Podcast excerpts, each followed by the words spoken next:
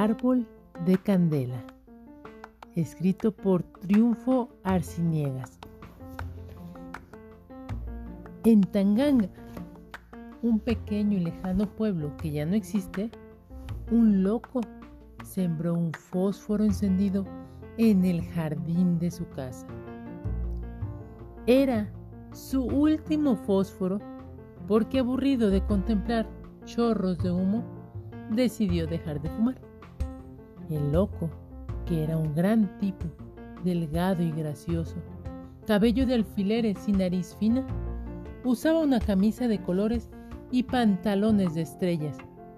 Inventaba globos y cometas, famosos en Tanganga y sus alrededores, y estaba loco.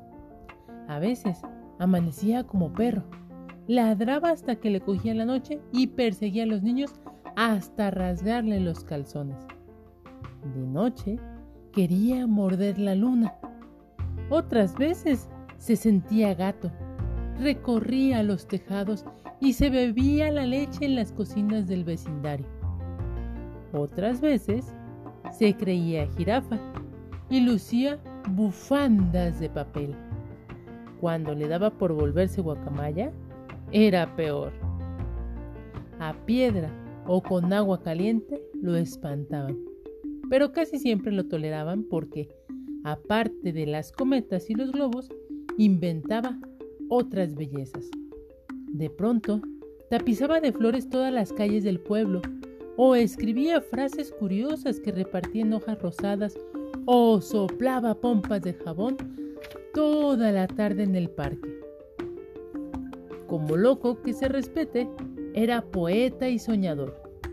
Si el loco desaparecía por mucho tiempo, lo extrañaban y se preguntaban unos a otros dónde estaría, qué estaría haciendo y con quién. Como era de esperarse, la gente se burló de la última locura del loco. Lo vieron sembrar el fósforo encendido en el jardín de su casa y se fueron a dormir. Solo loco se le podría ocurrir sembrar un fósforo. Soñaron con estrellas de colores y madrugaron a ver el jardín. El loco estaba cantando. Sacudió los hombros, hizo una cometa de zanahoria y la echó a volar. La gente se reía. El loco hizo un globo en forma de conejo, con orejas y todo, que se tragó a la cometa en el aire. La gente lloraba de risa. El globo se comió una nube y engordó. Se comió otra y se alejó sobre el mar.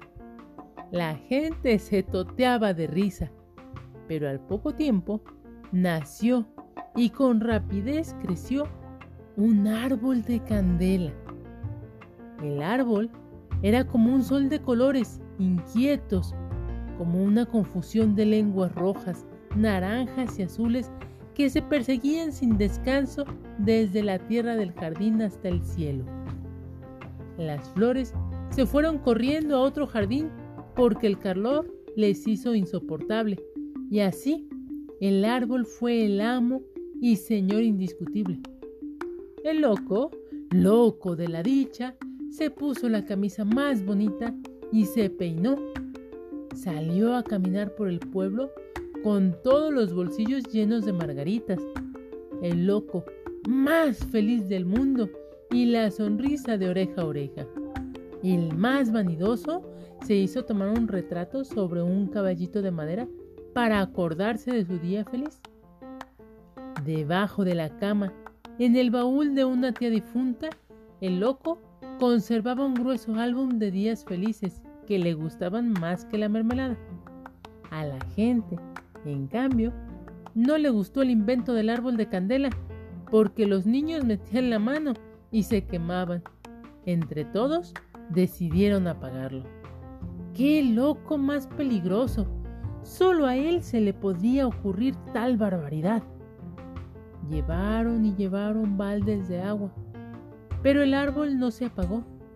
Antes creció otro poco. El árbol se sacudía como un bailarín, como que se reía, como que se burlaba de toda esa gente que sudaba. Furiosos, los habitantes de Tanganga llamaron a los bomberos de una ciudad cercana, y muy importante porque tenía cuerpo de bomberos con carro rojo, mangueras de todos los colores y como 30 hombres tragafuegos. Llegaron con mucho escándalo y atropellaron al árbol. Ahora tras hora, con sus chorros de agua, se formó una humareda tremenda y el árbol se apagó. La gente tosía y se secaba las lágrimas, extraviada en el humo. Los bomberos se fueron satisfechos. Fue una noche oscura y fría llena de toses y lágrimas. Entonces reconocieron que el árbol iluminaba las noches como la más grande de las estrellas. Los viejos lamentaron demasiado tarde no haberse acercado al árbol para encender los tabacos. Las mujeres maldijeron a los fósforos que perdían la cabeza sin dar llama. Fue una noche triste. El loco lloraba en su sillón, cogía las lágrimas entre los dedos y se las tragaba. Al amanecer en el jardín del loco, el humo poco a poco brotó el árbol de candela. Al principio como un hilo y luego con entusiasmo y la gente brincó de alegría. En la tarde llovió, pero el árbol ya tenía fuerzas para enfrentar la lluvia. La gente paseaba hasta la medianoche iluminada y abrigada por el árbol. Alguien se acercó con timidez a encender un cigarro, y luego otro y otro. Los viejos brincaron como cabras con el tabaco encendido. Una mujer trajo la ropa mojada. Otro se frotó las manos. El árbol algo tenía de loco porque cambiaba de forma. A veces era un perro, a veces un gato, a veces una jirafa. El pueblo se llenó de globos y cometas. Los niños y los viejos y luego las mujeres bailaron alrededor del loco. Arrebatadas las muchachas los llenaron de besos, le trajeron camisas de flores y pantalones de pepitas. Como era justo y generoso, el loco le devolvió a la más bonita 33 besos contados con exactitud. Alguien le ofreció un sillón muy fino pero el loco dijo que el, el suyo estaba bien. Se hizo tomar tres retratos. De pronto, del árbol brotaron pájaros. Bellísimos pájaros de fuego. La gente se asustó al principio, pero luego disfrutó del espectáculo.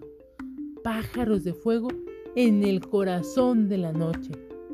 Por la mañana, los pájaros encendieron el fuego en las cocinas.